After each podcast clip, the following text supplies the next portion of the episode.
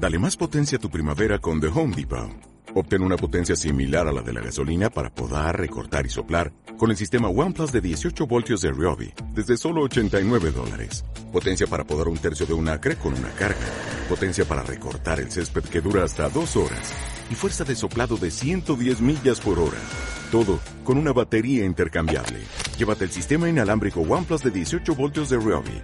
Solo en The Home Depot. Haces más. Logras más.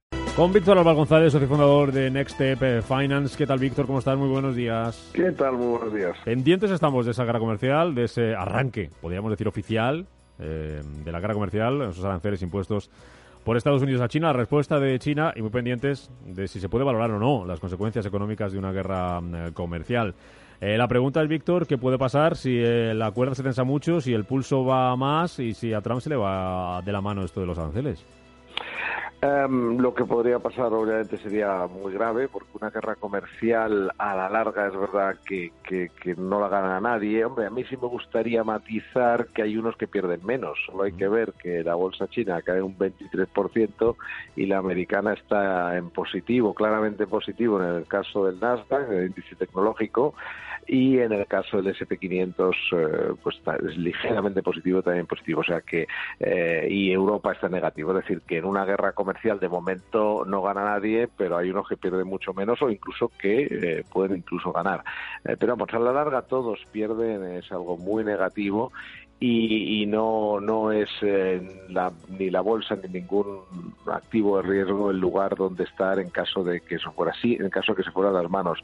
Otra cosa es que se vaya, es decir, que, que lo que yo creo que estamos es ante esa negociación y que Trump es un tipo duro, que negocia muy bien, porque sabe apretar y sabe hacerse el enfadado y sabe montar el follón y tal y cual y bueno al final para, para llegar a algún tipo de acuerdo como pasó con Corea no pero claro el problema es para los inversores el aguante que tengan. Es decir eh, lo de Corea todo el mundo sabía bueno todo el mundo sabía la mayoría lógica era, era lógico pensar que no iba a acabar una guerra una guerra nuclear pero pero en este caso pues bueno hasta dónde va a llegar esto no y, y, y lo que sí está claro debemos de tener muy claro es que hasta que no se solucione o no se vea una salida a esta negociación barra guerra comercial, el mercado, la, bolsa no va a animarse porque la europea la, y las emergentes sobre todo van a estar muy mal y tampoco la americana va a estar para tirar cohetes porque nadie le gusta este ambiente, nadie quiere estar en medio de una discusión de pareja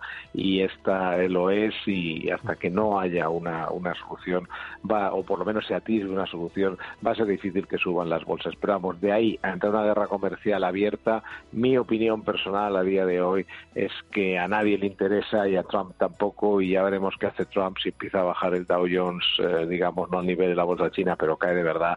¿Qué, qué fuerza tiene para seguir en esta, en esta guerra, en esta posición tan dura que tiene? Em, eh, porque ya sí que podemos hablar de una guerra comercial, ¿no? Como tal, técnicamente. Técnicamente sí, pero realmente hablamos todavía, para hacernos una idea, se han impuesto tarifas sobre treinta y pico mil millones, de, por importe de 34 mil millones de dólares a los productos chinos y la amenaza de Trump es llegar a los 550 mil.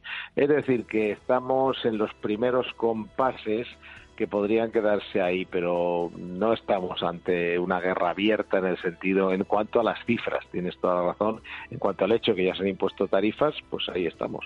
Pero pero realmente yo creo que son son sal, esto es como los, las guerras estas navales eh, antiguas, empezaban las salvas de un barco a otro y de ahí a que ya empezaran el fuego abierto, pues hay un trecho.